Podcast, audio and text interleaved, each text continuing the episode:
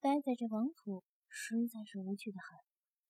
现在庄飞燕可没有把柄握在百里寒的手里了，可以放心的做自己想做的事了。换了一身男装的庄飞燕，那清秀俊美的模样，走在大街上，竟惹得不少少女芳心暗动，更是偷瞄着如此俊逸的公子哥，脸颊都红到脖子根处了。小白早就被庄飞燕给按在了袖子里，更是威胁他不准出来，否则就不带他出去玩了。此刻正在庄飞燕的袖子里咬牙切齿的叫骂着，对此庄飞燕是自动选择了无视，一路走马观花的看着周围的集市。庄飞燕对京城人流当真是撑折了，这里做买卖还真是不错的地段啊！然而一抬头。看见那“金贵赌坊”四个大字，却是微微的笑了起来，潇洒的走了进去，让得刚才还对他暗动放心的少女一脸的嫌弃。呸！又是一个败家子儿，拍下了一副好面相。果然，那长相好看的公子哥都是一样的德行。若是庄飞燕知道自己刚进赌坊就被人这么骂，不知道会作何感想。庄飞燕被跟前的景象给惊住了。这赌坊生意这么萧条的，整个赌坊只听见摇骰子的声音，而在那赌桌旁坐着三个青年才俊，左边的是一身白衣飘飘，宛如仙人。那俊俏的五官跟庄飞燕是有三分相像的。杏眼红腮的不是那风流贵公子庄飞鸿又是谁呢？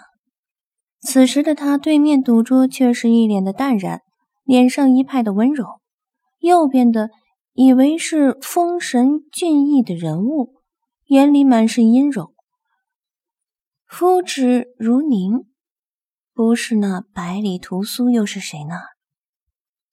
此刻的他，一双黑眼沉甸甸的，仿佛有着魔力般，让人移不开眼。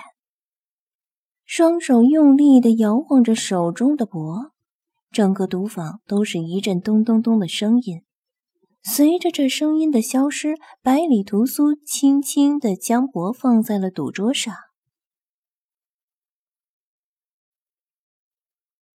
而位于中间的那人。剑眉星目，长得倒是不怒，一身紫衣更是衬托的他俊朗非凡。这个人庄飞燕倒是没有见过。这三人无一不是世间的美男子，见多识广的庄飞燕在打量他们的同时，耳朵更是专心听着博宇的声音。三个美男子各有千秋，看在庄飞燕的眼里，却是冷然一笑。这三个人包下偌大的赌坊，而他居然就这么置身其中了，这是巧合还是四五六？淡然的声音不是庄飞鸿又是谁？中间的剑眉男子哈哈大笑，继而对庄飞鸿挤眉弄眼的大笑：“飞鸿兄，确定了？输了可别尿裤子，本王猜是三个六。”说完，还不忘朝着庄飞鸿眨了眨眼。庄飞燕却是被雷倒了。一个男人还卖萌，这世界真的是太疯狂了。庄飞鸿却是深深的看了一眼百里屠苏，什么话也没说。既然你们都选好了，那么本太子就要开了。三个三，慢着，我猜是三个一。听到这陌生的声音，三个男人猛然抬起了头，眉眼中都闪过厉色。面对三大高手强大的气场，庄飞燕嘴角上扬，勾了勾唇，一派的潇洒自若，仿佛他本身就是个风流的公子哥。只见在赌坊的进门处站着一位绝色的公子哥，一袭白衣，不染纤尘，眉目如画。樱桃小口，那一双凤眼更是琉璃生辉，让人一眼就沉醉其中，无法自拔。微微的皱了皱眉，百里屠苏冷然开口：“这位公子哥，好是生面孔啊，想必不是京城人士。”紧紧的盯着那琉璃生辉的双眼，这双眼睛生得太漂亮了，就算是天上的星辰也被他夺了光彩。这人进来，居然他们都没有察觉。这京城达到尊贵的公子哥，小到平民百姓，谁不知道他们兄弟三个每月十五会相约在这里豪赌一把？这个规矩已经差不多有十年之久。若是京城人士，绝对不敢再次打扰了百里屠苏的兴致。还记得有一年，一名无知的少年闯进来之后，就从京城消失了。这样的手段。除了太子，还能有何人能做到？就算是平民不知道，通过这件事也知道，这三位公子每月十五就会来这里豪赌一把，不管输赢，最后都会笑着离开。而现在突然出现了一个人，这还不是重点，重点是他们居然毫无所察。这要是放在战场上，那就是死一万次也是活该的。